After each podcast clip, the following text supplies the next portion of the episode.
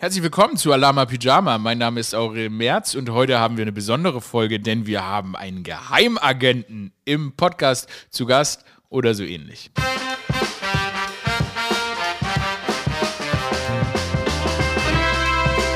Ja, Mensch, Leute, ganz, ganz, ganz besondere Folge. Uhu. Ganz besondere Folge. Hier straight, straight aus dem Urlaub serviere ich euch das jetzt. Ähm, wir haben heute einen Gast und äh, keinen normalen Gast. Wir haben Felix Rohrbeck. Felix Rohrbeck? Was ist denn ein Rohrbeck? In dem Fall ist ein Rohrbeck ein Investigativjournalist. Also ich bleibe, für mich ist es ein Detektiv, ein Geheimagent. Ja. Ich habe auch, ich habe Journalismus studiert, wissen nicht viele, habe ich gemacht. Äh, aber ich bin nicht so ein Geheimagent geworden. Aber er ist einer geworden. Also, ich, also weil er macht investigative Reportagen. Weißt er macht richtig gut recherchierten Journalismus. Ich meine, das kennen wir hier von Alama Pyjama überhaupt nicht anders. Das ist hier so ein ähm, sehr investigativer, ein sehr journalistischer Podcast. Lell ist es nicht. Aber Felix Rohrbeck, das ist ein Investigativjournalist, das ist ein Wirtschaftsjournalist. Ähm, ihr kennt ihn vielleicht von seinen unglaublichen Erfolgen, die er denn da schon hatte. Ne? Er ist preisgekrönt. Der hat hier, was hat er da? Muss ich mal kurz nachdenken. Hier, den Otto Brenner Preis hat hat er bekommen. Für seine aufwendigen crossmedialen Geschichten. Ja? Er hat den Helmut Schmidt-Preis. Er hat den CNN. Gottes Willen. Er hat den, komm, ich krieg's jetzt noch hin. Er hat den CNN Journalist Award. Machen wir uns nicht vor, ich lese es gerade ab. Ja, ich habe jetzt nicht auswendig gelernt, was der Mann alles für Preise hat. Er hat den Holzbring-Preis für Wirtschaftspublizistik und den Lead Award. Äh, ja, also, mein, mein Gott, er hat mehr Preise. Wisst ihr, wer keine Preise hat? Ich. Ja, und ich wollte einfach mal, dass hier ein bisschen mehr so ein Preisflair ist. Also, weißt du, ich wollte, dass hier so ein bisschen, na, dass hier ein bisschen geilere Stimmung ist, dass hier, dass hier alles ein bisschen glamouröser ist. Ja, und wisst ihr, was er auch gemacht hat? Er hat den Cum-Ex-Skandal mit aufgedeckt, ja. Er hat für die Zeit gearbeitet. Es ist einfach ein Riesennummer, der Typ. Er ist ein Wirtschaftsjournalist. Der hat jetzt eine Agentur gegründet, äh, die heißt Let's Flip. Und dann machen die investigative Reportagen und äh, Recherchen und sorgen dafür, dass unsere Wirtschaft ein bisschen besser wird. Dass sie nicht so scheiße bleibt. Deshalb fühlen die den Leuten auf den Zahn und dann gucken die mal. Dann gucken die mal, was können die denn verbessern? Wo bescheißen die denn uns? Und das ist ähm, sehr, sehr lobenswert und vor allem auch eine wichtige Arbeit. Und ähm, deshalb habe ich mit ihm gesprochen, weil der hat jetzt, die haben was Neues aufgedeckt. Die haben aufgedeckt, wie nämlich so, so, so Modemarken. Ne? Die bieten ja oftmals Recyclingportale an. Die bieten an, dass irgendwie äh, die Schuhe für uns recyceln und so weiter und dass dann daraus vielleicht auch neue Schuhe entstehen. Ähm, so macht zum Beispiel Nike und ich bin ja ein großer Nike-Fan und ich bin ein ähm, großer überhaupt Sneaker-Fan und auch ein großer Mode-Fan und leider läuft da nicht alles so ganz richtig und deshalb dachte ich, es ist eigentlich äh, gerade für eine Person wie mich, der eben Bock auf Mode hat und das eben mag, sollte man sich vielleicht auch mal mit der Wahrheit auseinandersetzen. Das habe ich gemacht und äh, mit ihm ein Gespräch dazu geführt. Und ähm, deshalb möchte ich jetzt eigentlich auch gar nicht weiter hier die Zeit, eure Zeit verschwenden mit diesem langen Intro, sondern zu dem viel, viel interessanteren Part kommen, dem Gespräch mit dem fantastischen Journalisten Felix Rohrbeck. Felix, bring it home, brother. Ja, hallo, hallo Felix. Schön, äh, schön, dass ich mit dir sprechen kann. Ja, moin, äh, moin aus Hamburg. Was sagt man denn aus Berlin? Hey Atze, was geht? Tatsächlich mit den Locken und so, Atze Schröder, leichte Ähnlichkeit ist ja auch da. Stimmt, die Leute sehen es gerade nicht, aber du hast auch einen Lockenkopf, ähnlich wie ich. Ich habe eine Mütze auf. Äh, ich hatte, und das ist, da kommen wir eigentlich schon fast zum Thema, ich hatte eine Nike-Cappy auf, eine Nike-Cappy auf. Und äh, ja, und da habe ich mir gedacht, das ist nicht der richtige Podcast für eine Nike-Cappy zu, äh, zu, tragen, weil was wir heute erfahren werden in diesem Gespräch, ist jetzt nicht besonders ruhmhaft äh, für Nike. Und ähm, ich muss äh, sagen, deshalb fand ich das äh, Gespräch irgendwie auch wichtig und interessant, besonders für mich, weil ich bin ein riesen Nike-Fan von der Marke. Also weißt du, ich mag die Sneaker, ich liebe Jordans, ähm, die Schuhe, ich liebe Basketballkultur und so weiter. Aber was ihr herausgefunden habt, ähm, hat, hat, mich, hat mich eben als Fan dieser Marke traurig gemacht und eben auch als Sneaker-Fan traurig gemacht. Und deshalb äh, bin ich gespannt, was du uns dazu erzählen kannst. Äh, ihr habt eine, mit, ihr habt eine, ähm, du hast eine Agentur gegründet, die heißt Flip. Das ist eine Investigativ-Recherche-Journalismus-Agentur. Und äh, in einer eurer Reportagen in Zusammenarbeit äh, mit Steuerung F vom NDR und ähm, der Zeit habt ihr offensichtlich herausgefunden, dass äh, diese Recycling-Versprechen aller Sneaker-Hersteller ähm, nicht ganz so wahr sind. Möchtest du uns da vielleicht eine Einleitung zu geben? ja, voll gerne. Also, äh, was wir gemacht haben, ist, dass wir so äh, alte Sneaker von Prominenten äh, mit GPS-Sendern ausgestattet haben. Das heißt, wir haben da so in die Sohle GPS-Sender reingebaut. Äh, könnte ich noch viel zu erzählen, aber dann wird es sehr nerdig. Ähm, aber wir wollten halt wissen, was passiert wirklich mit alten Schuhen, wenn man sie entsorgt. Also wenn man sie entweder in Altkleidercontainer wirft oder wenn man sie zum Beispiel Nike zurückgibt. Weil Nike hat ja in den Stores, habt ihr vielleicht schon mal gesehen, so Boxen und da kann man die Schuhe dann reinschmeißen und dann ist das Versprechen, wir machen da entweder neue Schuhe draus oder irgendwelche Sportplatzbelege. Und dann haben wir diese elf Paar Schuhe halt an ganz unterschiedlichen Orten abgegeben und dann war das so ein bisschen James Bond-mäßig. Dann konnten wir immer sehen, wann bewegen sie sich und dann sind wir ihnen hinterhergereist. Also es war so eine Sneakerjagd. Deswegen heißt es ja auch Jagd. Das ist ziemlich cool. Warte mal, eine, eine, einzig, ein, warte mal, eine Sekunde. Ich bin in einer Sekunde wieder da, weil ich muss dir was zeigen. Fällt mir gerade erst jetzt spontan ein. Äh, für den Podcast, okay. für den Podcast-Hörer, wir machen hier einen Cut. Warte. Also, äh, Felix, ich kann dich jetzt hier die, über die Kamera die Schuhe zeigen. Ich habe nämlich solche Schuhe äh, von Nike, die zum Beispiel auch sagen, dass die aus recyceltem Material sind. Ähm, ja, ist das äh, so? Und jetzt würde ich mal rausfinden, ist, ist, ist das wirklich recyceltes Material überhaupt? Ja, also ähm, ich, ich, ich fange mal da an. Also Nike sagt, sie schreddern diese alten Schuhe und dann machen sie da irgendwie neues Zeug draus und das landet dann auch in deinen Schuhen. Und was wir wissen wollten, ist, wo macht Nike denn das? Wo werden denn diese Schuhe geschreddert? Und da haben wir ganz oft nachgefragt und die haben uns nie gesagt, wo diese Schuhe denn eigentlich geschreddert werden. Und das fanden wir unbefriedigend und dann wussten wir ja, aber wir haben ja das Signal bekommen und sind da hingefahren. Und das war in Belgien und ähm, das war so, eine, so ein Fabrikgelände und es war ein heißer Tag und wir sind da raufgelaufen, hatten ein bisschen Glück, weil die Türen standen offen und man konnte so ein bisschen reinluschern. Da haben wir gesehen, okay, krass, da sind ja tatsächlich ganz viele alte Turnschuhe. Nee, alte Turnschuhe eben nicht. Es waren vor allem 95 Prozent komplett nigelnagel neue Schuhe, die da geschreddert wurden. Und das hat nun mal ja überhaupt nichts mit Nachhaltigkeit zu tun. Und da war ich selber auch ein bisschen geschockt, muss ich zugeben. Scheiße. Das sind, das sind dann, äh, das sind dann unverkaufte Schuhe oder Schuhe mit oder Retourenschuhe oder was, was genau sind das? Ja, wir konnten uns das auch erstmal gar nicht erklären, welchen Sinn soll das haben. Irgendwie komplett geile Nikes. So, ich bin auch wie du Nike-Fan. So, ich fand die Schuhe alle total geil. Welchen Sinn macht das, die zu schreddern? Wir haben dann noch ein paar Schuhe losgeschickt, dass wir tatsächlich bei Nike bestellt haben und dann als Retour zurückgegeben haben. Völlig ungetragen. Und da haben wir auch einen Tracker mhm. reingebaut. Und das Paar Schuhe ist dann auch in derselben Fabrik in Belgien gelandet. Das heißt, es sind tatsächlich auch Retouren, die da geschreddert werden. Das war jetzt der, äh, der Schuh von äh, Caroline Kebekus, glaube ich, den ihr da eingeschickt habt, der euch auf die Spur äh, dieser, dieses Nike-Disasters gebracht habt. Ja. Ähm, das ist jetzt nicht das einzige Beispiel, auf die anderen können wir gleich noch eingehen, dann können, können wir, arbeiten wir Nike mal kurz durch.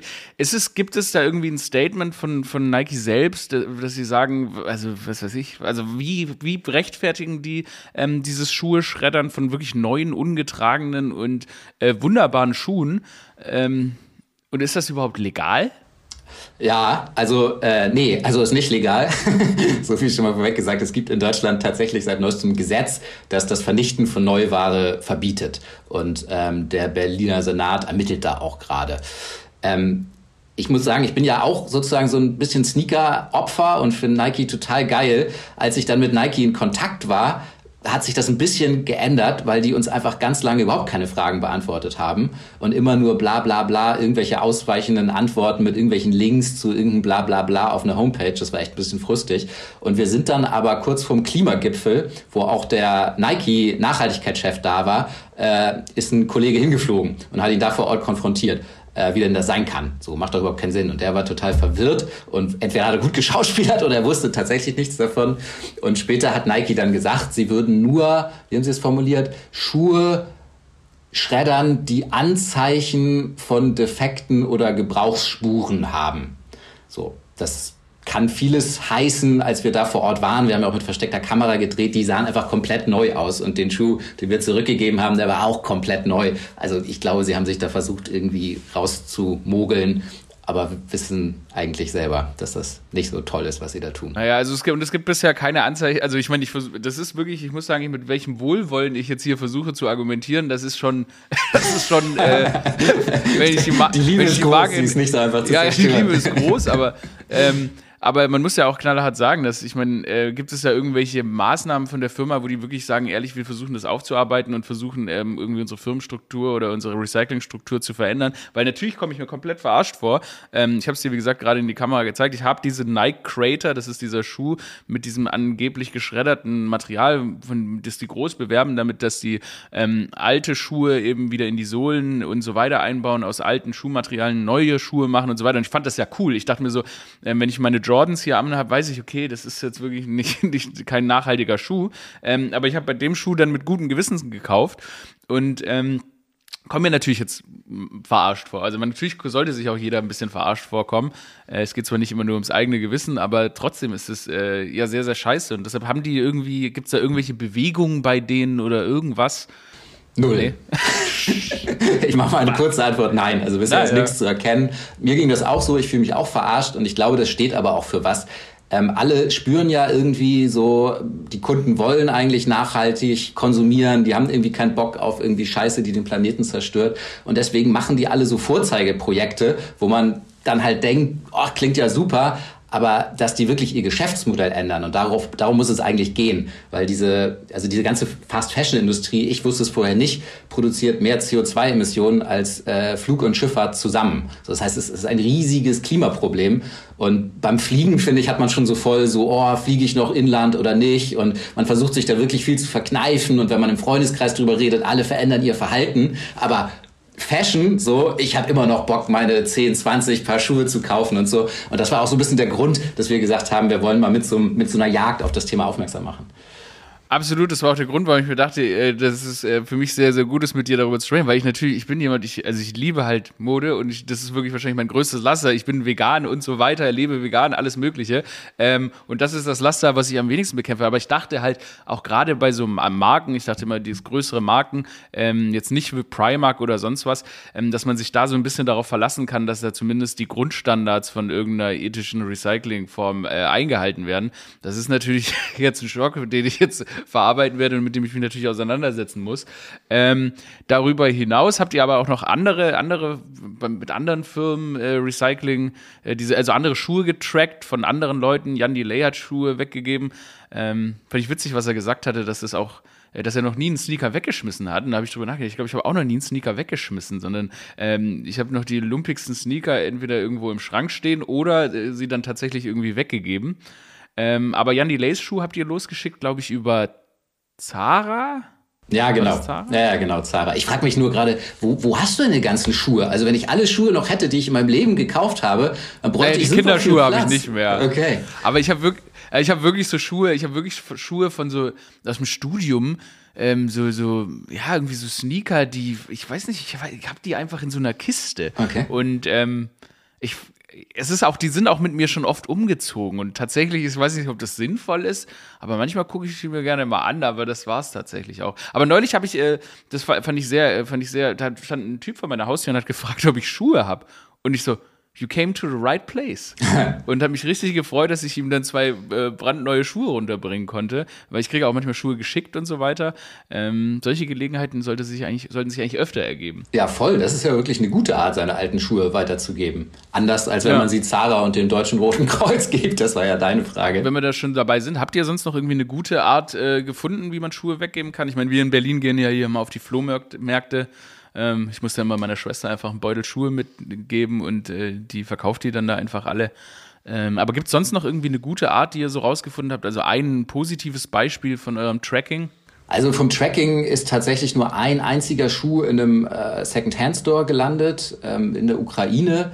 Und das war wirklich ein Sneaker, der noch quasi, der war fast neuwertig. So, das heißt, wenn man wirklich aber wer tut das schon, fast neuwertige Schuhe weggibt, dann kann man den auch in so eine Altkleiderbox tun und dann wird er vielleicht irgendwo weiterverkauft. Ansonsten landen die Dinger meistens irgendwo in Afrika und was dann da mit ihnen passiert, ist im Zweifel nicht so toll, weil die da überhaupt keine Entsorgungsstrukturen haben und so weiter.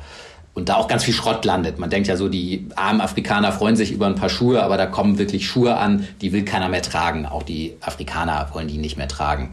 Und insofern muss man sagen, das Beste ist tatsächlich, man kauft weniger Schuhe. Willst du bestimmt nicht hören.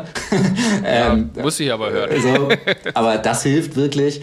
Ähm, was auch hilft, ist, die äh, Sneaker reparieren zu lassen. Ich finde, das hat man immer gar nicht so auf dem Schirm. Seine alten Lederschuhe, die bringt man zum Schuster so, aber dass man auch Sneaker reparieren kann, da denkt man nicht so wirklich dran. Ähm, und ansonsten ist es am Ende, wenn die Dinger wirklich aufgetragen sind, weißt du, also wenn die hinten kaputt sind und so weiter, wenn man selber sagt, die will eigentlich niemand mehr tragen, dann ist es tatsächlich das Beste, sie einfach in die Restmülltonne zu werfen. Dann werden sie verbrannt. Aber das ist immer noch besser, als du wirfst sie in so eine äh, Recyclingbox, dann wird das einmal quer durch Deutschland gefahren und dann am Ende aussortiert und dann verbrannt. So, also dann das wird ja gar nichts. Stimmt. Und einfach, quasi einfach, um diese Lüge des Recyclings aufrechtzuerhalten, ähm, wird quasi mehr Schaden gemacht als notwendig.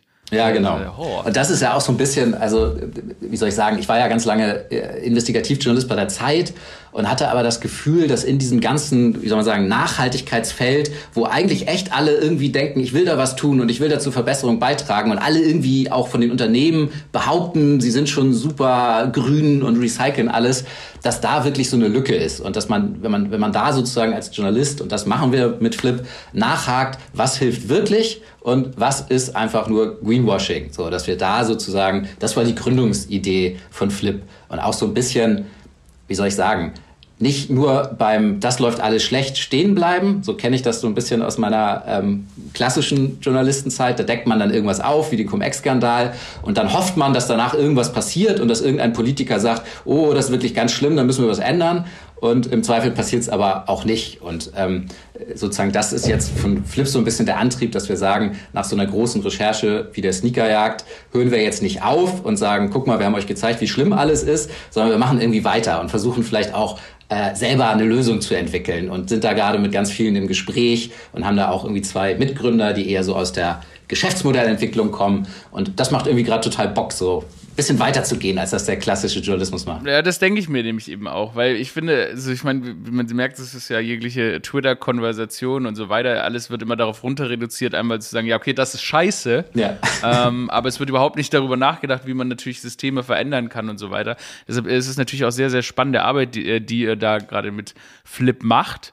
Ähm, Gibt es, seid ihr da noch an, habt ihr irgendwie noch was Heißes, woran ihr gerade, also ich meine wahrscheinlich, äh, ne, ihr seid ja investigative Journalisten, das heißt, ähm, die, die meisten Leute, da klingelt es bei den meisten sofort Günter Wallraff mit einem lustigen Bart ähm, oder, oder, einer, einer komischen Perücke.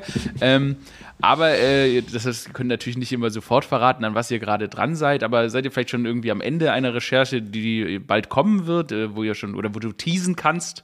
Ja, noch nicht so richtig. Das ist immer echt tatsächlich ein bisschen schwierig bei so Investigativjournalismus. Ähm, aber äh, wer Bock hat, das mitzuverfolgen, kann sehr gerne unser Newsletter abonnieren. Wir machen auch nicht nur diese ganz großen, fetten Recherchen wie die, wie die, wie die Sneakerjagd, sondern gucken uns auch alle zwei Wochen einfach ein Versprechen an von irgendeinem Hersteller, der sagt, guck mal hier, äh, so mache ich die Welt besser und da gucken wir, taugt das wirklich was oder ist das Bullshit? Also wer Bock hat, kann den Newsletter unter letsflip.de abonnieren.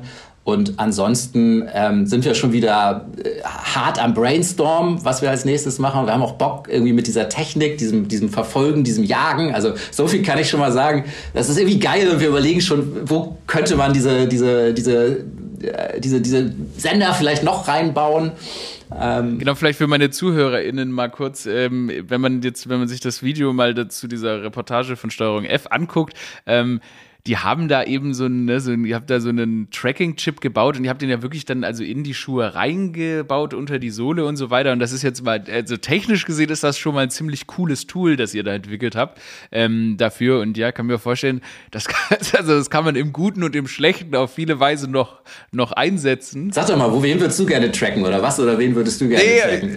ja, ich nicht, aber das, das, klingt, das klingt so ein bisschen so, ähm, so Privatdetektive, die dann da irgendwie ihre Ehemänner oder Ehefrauen Frauen äh, so am Auto tracken und schauen, wo die hingehen. Ich habe lustigerweise, lustigerweise ähm, mein Onkel, also nee, mein, doch mein Onkel und meine Tante mütterlicherseits, die haben, äh, die haben so, ähm, die haben so ein, so ein Deal, dass die beiden sich über ihre Handys immer tracken dürfen. Oh, ist ja schrecklich. Oder? Findest du das gut? Ich weiß nicht. Ich find's, ich, für mich wäre es eine Albtraumvorstellung.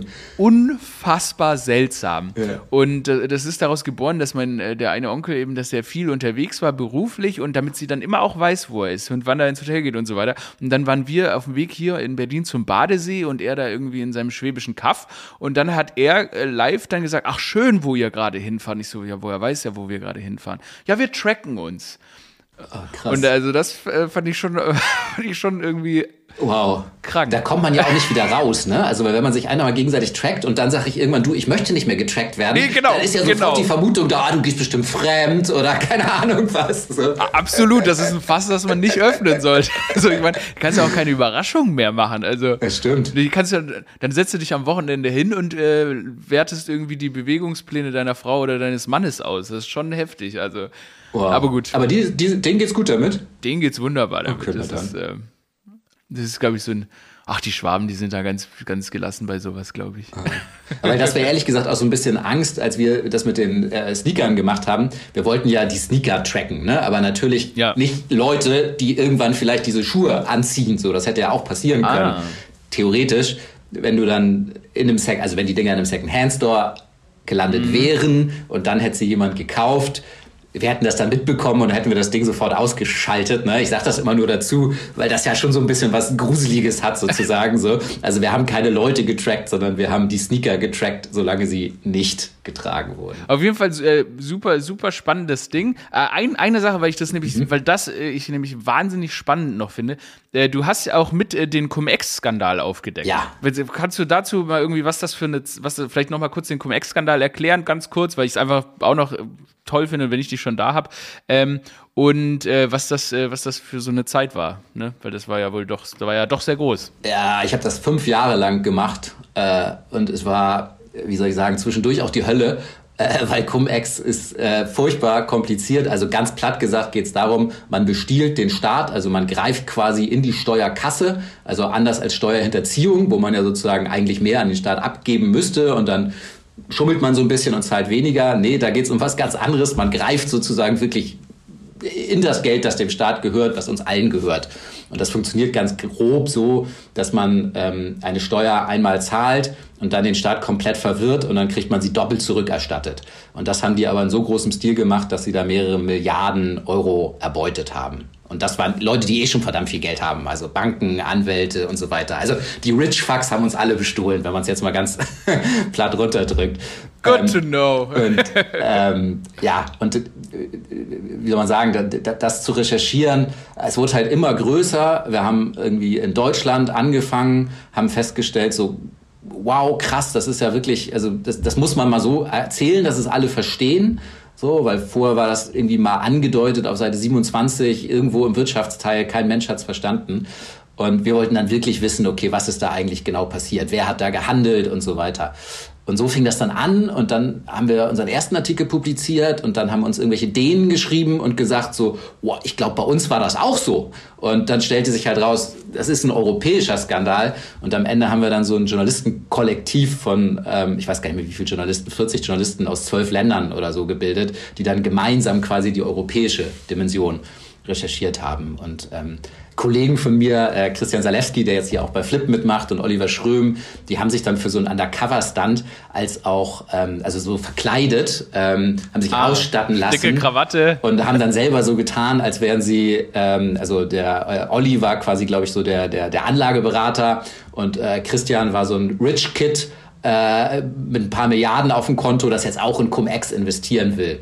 Und haben dann so einen Typen in London getroffen, ähm, der wow. den halt sozusagen sagt, wie es geht. Und dadurch konnten wir dann auch beweisen, dass das Ding halt nicht vorbei ist, sondern dass die immer noch weitermachen und das nur ein bisschen weiterentwickelt haben, sodass man es wieder nicht mitbekommt. Also es war eine wahnsinnig spannende Zeit, aber nach fünf Jahren habe ich dann auch mal irgendwann gesagt, jetzt ist Schluss mit Cum-Ex. Aber super, also das ist auch super spannend und ich finde, das ist so, also ich meine, das klingt, ne, das ist ja, das ist ja Filmstuff, auch gerade diese, dieser Investigativjournalismus ist ja wirklich eine wahnsinnig spannende Form von Journalismus und natürlich, wie du gerade erzählst, diese, diese stell, so stelle ich mir das irgendwie, keine Ahnung, bei Ocean's Eleven vor, man verkleidet sich und findet dann tatsächlich irgendwelche Informationen raus. Also das ist ein äh, spannendes, tolles Berufsfeld. Total. Äh, Man muss wahrscheinlich aber- sehr, ja. sehr anstrengend. Ja, man muss auch, also das sind natürlich dann wirklich so die, die, wie soll ich sagen, die Stunts, die dann wirklich irgendwie äh, krass sind und so stellt man sich das vor. Ansonsten muss man ein bisschen sagen, Investigativjournalismus bedeutet auch ganz viel zehntausende Seiten Akten lesen, ewig an irgendwelchen komplizierten Leuten rumbaggern, äh, um sie als Informanten zu gewinnen, äh, zehnmal abends mit den Saufen gehen, äh, damit man sich irgendwie kennenlernt und Vertrauen fasst. Also es Ja. ist nicht alles so glamourös, wie man sich es vielleicht vorstellt. Und es bedeutet auch ganz viel Fleißarbeit. So. Mhm. Ja, cool, Mann. Also wirklich großartig. Tausend, tausend Dank für das Gespräch. Ich glaube, es war sehr, sehr ähm, erhellend für, für mich und meine ZuhörerInnen. Ich werde so ein bisschen, ähm, ich werde mir jetzt, ich werde, ich muss das, ich muss das einordnen. Ich wollte gerade fragen, was du jetzt sagst. Ob du jetzt sagst, ich kaufe keine Nikes mehr, ich kaufe weniger Schuhe. Naja, also ich meine, weniger ne? Schuhe, das, das ist mir, das habe ich schon vorher beschlossen. Aber ich meine, ich weiß nicht, ich finde, ich finde es ja gerade gut, weil ich, wie du gesagt hast, ich meine, ich erwarte ja von so einer, von so einer Firma irgendwie, dass die äh, sich damit versucht, irgendwie ähm, zu verbessern. Ich meine, wir haben in Berlin, also offensichtlich ist es ja auch noch gegen das Gesetz, was da passiert ist. Ähm, deshalb ist es ja gut, das weiter so in die Öffentlichkeit zu tragen und dann kann man einfach, hoffe ich für mich, dass die daran was ändern und wenn nicht, dann kann man halt tatsächlich keine neuen Nikes mehr kaufen oder was, ja, was mich wirklich, wirklich traurig machen würde. Ähm, als, ja, weiß ich meine, gerade erst zum Basketball spielen und so weiter. Das ist ja, aber das ist, das ist scheiße. Aber gut, da muss man dann Konsequenzen auch im Privaten ziehen. Vielleicht hört ja irgendwer von Nike heute zu und hört das und denkt, das können wir, das können wir Uriel nicht antun. Wir müssen was ändern. Ja, es muss sich so ein bisschen hocharbeiten, bis sich dann so ein großer Basketballspieler dagegen positioniert oder so, weil Ja. das sind, glaube ich, die einzigen, die wirklich was ändern können an diesen Unternehmen. Aber gut, vielleicht ähm, trägt sich ja, wie gesagt, immer weiter. Schauen wir mal. Ja, super. Hey, vielen, vielen Dank. Und äh, ich, ho äh, ich hoffe, wir hören uns auf jeden Fall äh, bald wieder zu so einer, äh, wenn bei der nächsten tollen Reportage oder irgendeiner spannenden Entwicklung äh, bist du gerne wieder herzlich hier eingeladen. Ja, voll gerne. Hat Spaß gemacht. Danke dir. Bis dann. Ciao, ciao. Ja, das war er, der Felix Rohrbeck. Meine Güte, das ist ja wirklich, jetzt haben wir richtig was gelernt. Das ist eine coole, ich finde vor allem diese Technik, ne, mit diesen Sendern, die die da in die Schuhe eingepflanzt haben, finde ich ziemlich cool. Und ähm, ja, das macht einen schon nachdenklich. Ich meine, ich schmeiß wirklich keine Schuhe weg. Und, und was ein bisschen auch dekadent klingt, meine Jordans, also meine Lieblings-Nikes, die sind ähm, auch meistens ziemlich limitiert. Das heißt, niemand würde die wegschmeißen und schreddern, aber trotzdem ist es irgendwie hart, was ähm, das wahrscheinlich für die Umwelt bedeutet. Da müssen wir mal, da müssen wir reflektieren und uns überlegen, wie, wie kann denn Mode, wie kann denn Mode nachhaltiger werden? By the way, ne, wenn jetzt hier irgendjemand ist, der sagt, ich, ähm, ne, wenn hier ein Nike Execu Executive zuhört, ne, und du hier sagst, okay, aber so ist das gar nicht und wir planen uns zu verändern, hey, call on me, Mann, call on me. Wenn du mich überzeugst, lass ich dich in den Podcast. So ist es ja. Wir können eigentlich alle wichtigen Themen der Zeit sollten wir ab jetzt einfach nur noch im Alama Pyjama Podcast verhandeln. Ne? Da haben wir jetzt einfach, ge- wir haben jetzt, ich habe jetzt auch genug Maischberger gesehen. Ich habe jetzt genug Maischberger. Ich brauche jetzt nicht noch mehr Ilna. Ich brauche jetzt nicht noch mehr Lanz. Wenn es wichtige Themen gibt, dann werden die ab jetzt im Alama Pyjama Podcast verhandelt. Okay? It's facts. It's facts. Abonniert den Podcast. Das ist der Alama Pyjama Podcast. Macht eine, lasst eine schöne Bewertung da. Äh, erzählt euren FreundInnen von diesem Podcast. Lasst es euch gut gehen. Trinkt ein Pina Colada. Macht, macht wirklich irgendwas krass Entspanntes. Frucht der Woche nach wie vor der Apfel. Weil aus dem Apfel kannst du Apfelsaft machen. Aus dem Apfel kannst du Apfelmus machen. Aus dem Apfel kannst du Apple Crumble machen, Bratapfel. Apfel in Pfannkuchen rein, ist Hammer. Ich liebe irgendwie Äpfel. Ich weiß gar nicht, warum Äpfel so unterschätzt sind. Meine gute Apfelsaftschorle ist das beste Getränk der ganzen Welt. Deshalb, Shoutout an Apfel, Shoutout an Felix Rohrbeck. Checkt seine Arbeit aus. Passt auf euch auf. Alama Pyjama out.